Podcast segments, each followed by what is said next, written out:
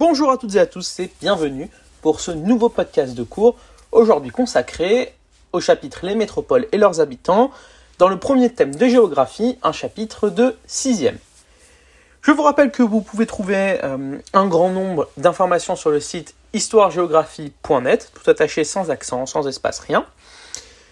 Et que bien sûr, voilà, vous pouvez écouter tous ces podcasts sur la chaîne YouTube, la chaîne Twitch, mais également sur toutes les plateformes de podcast, Apple Podcast, Google Podcast, Spotify, Deezer et Amazon Music, le tout gratuitement. Des liens sont en description des vidéos pour les vidéos, et sinon, n'hésitez pas à taper histoiregéographie.net sur votre navigateur web et vous aurez accès à un certain nombre d'informations. Eh bien, commençons. Alors, petite introduction. En 2015, 54% de la population, soit plus d'une personne sur deux, donc 54% de la population mondiale, habitait en ville et dans les métropoles.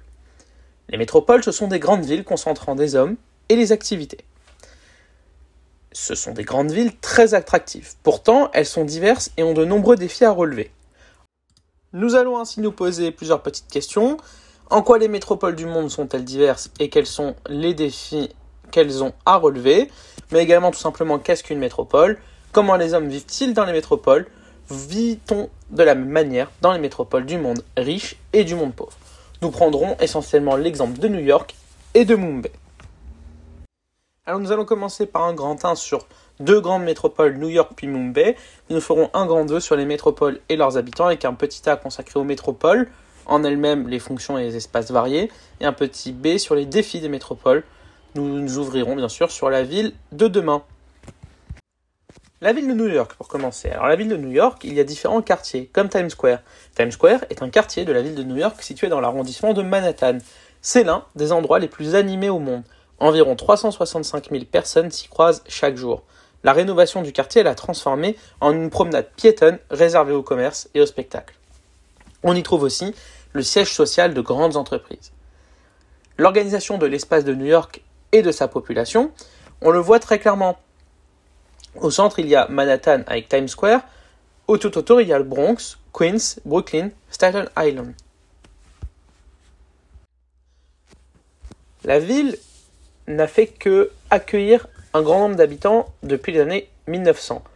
Un peu plus de 4 millions en 1900 pour environ 7,5 millions en 2012 concernant la ville de New York.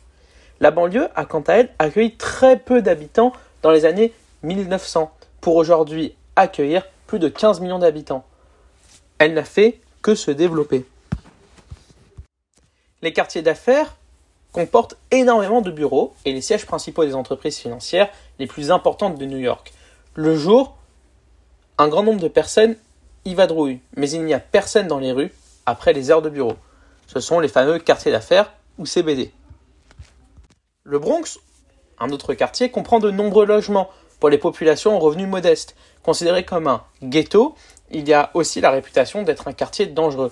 Cependant, depuis les années 1990, la violence a chuté et de plus en plus d'habitants des classes moyennes s'y installent. C'est la fameuse gentrification. Cependant, New York est la véritable image des inégalités. Il y a 1,6 million d'habitants à Manhattan pour un revenu médian en dollars par ménage de 69 659 dollars. Tandis que dans le Bronx, il y a 1,4 million d'habitants, mais le revenu médian par ménage est de 34 388 dollars par ménage.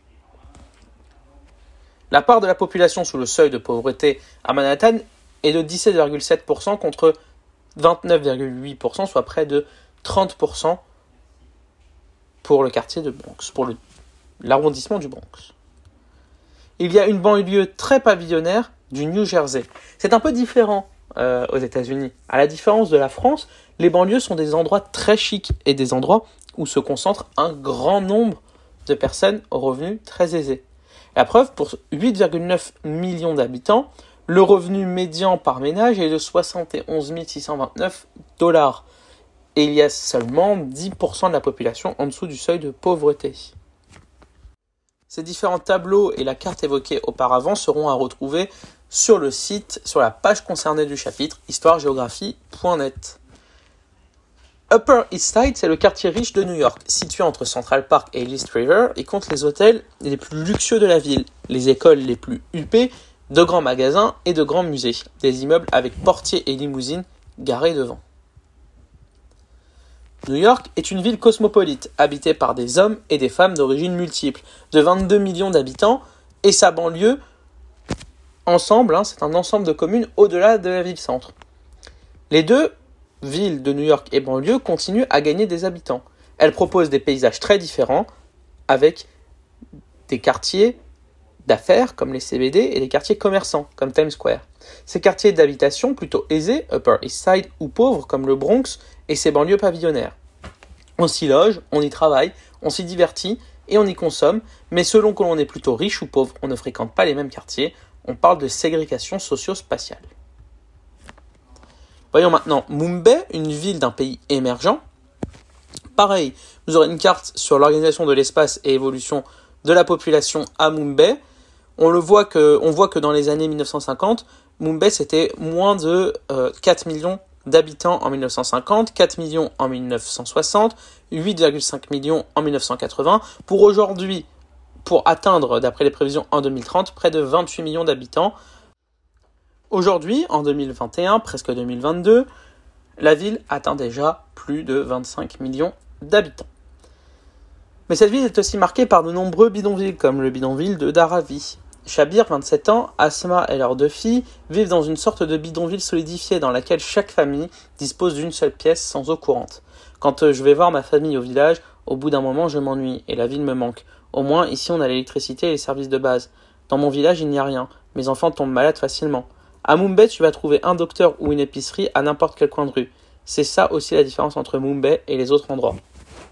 C'est tiré du web documentaire Un Show dans la ville, sorti en 2009. Mumbai est constitué d'endroits pour se divertir comme la plage de Chopati, un parc dans le quartier riche de Malabar Hills par exemple. Il y a aussi cette grande ségrégation spatiale et cette grande différence. C'est qu'à côté des quartiers riches, nous pouvons trouver ces bidonvilles.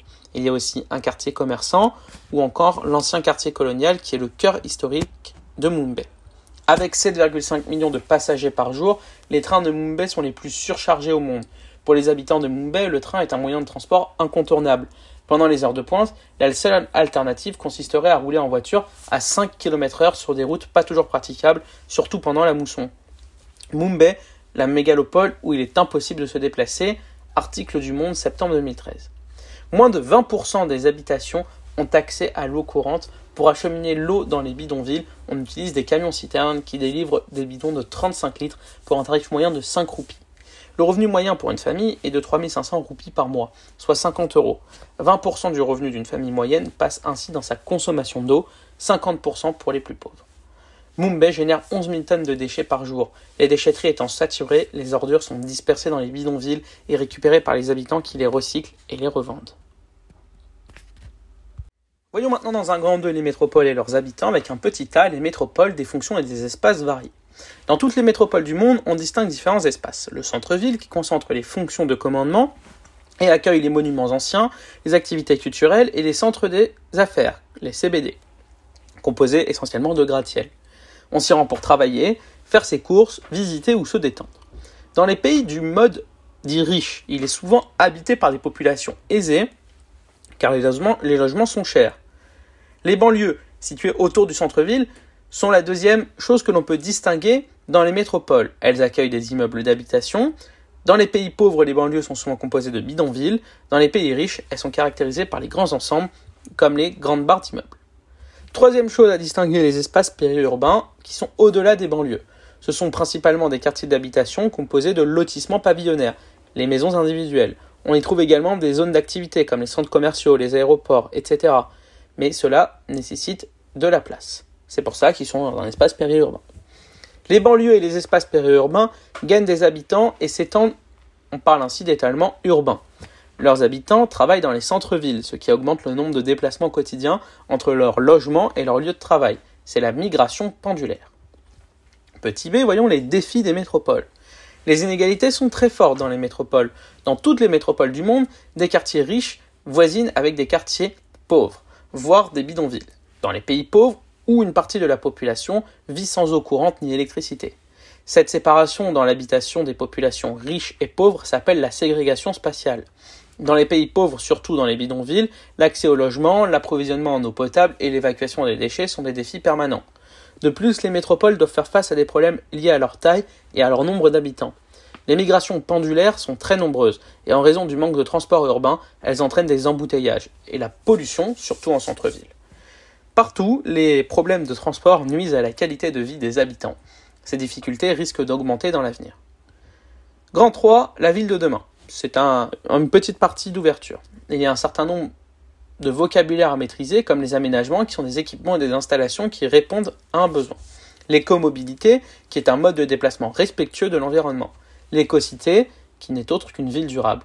Ou encore la mixité sociale, qui est un mélange de personnes au niveau de vie différent. La mégapole, c'est une ville peuplée de plus de 10 millions d'habitants. L'écoquartier, c'est un quartier aménagé pour répondre aux objectifs du développement durable.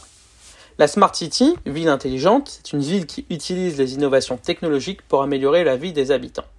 La ville durable, c'est une ville associant progrès économique, bien-être des populations et respect de l'environnement. Voyons un petit tas répondre aux défis actuels. Pour faire face aux défis de l'explosion urbaine, les architectes imaginent pour demain une ville écologique, technologique et solidaire, dite les écocités. Elles sont créées de toutes pièces et prennent des formes diverses. Elles sont verticales et denses, flottantes ou encore souterraines. Elles assurent une meilleure gestion de l'énergie. Les écomobilités y sont favorisées comme alternative à l'automobile. Mais en raison de leur coût très élevé, ces villes vertes et hyperconnectées sont rares. Les écoquartiers, eux, se multiplient.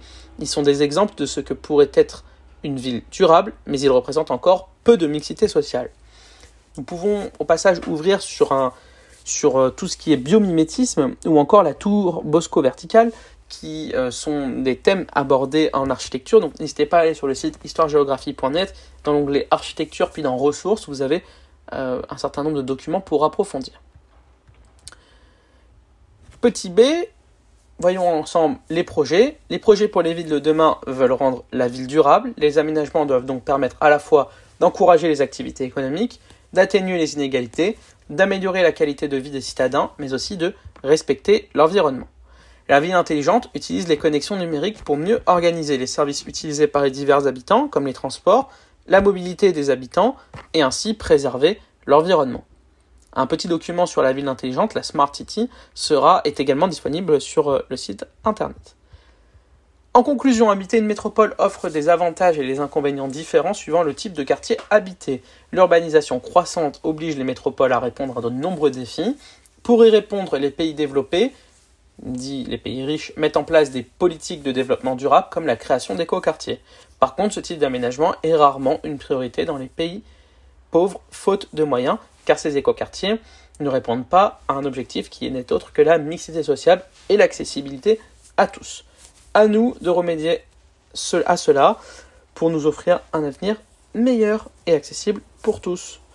Voilà, j'espère que ce cours vous a plu. Je vous rappelle que vous pouvez trouver un certain nombre de documents sur le site histoiregéographie.net.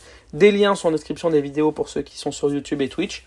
Et nos podcasts, nos podcasts sont bien sûr écoutables sur Deezer, Spotify, Google Podcast, Amazon Podcast et Apple Podcast. N'hésitez pas à vous abonner. Je vous remercie et je vous dis à très bientôt pour un nouveau podcast.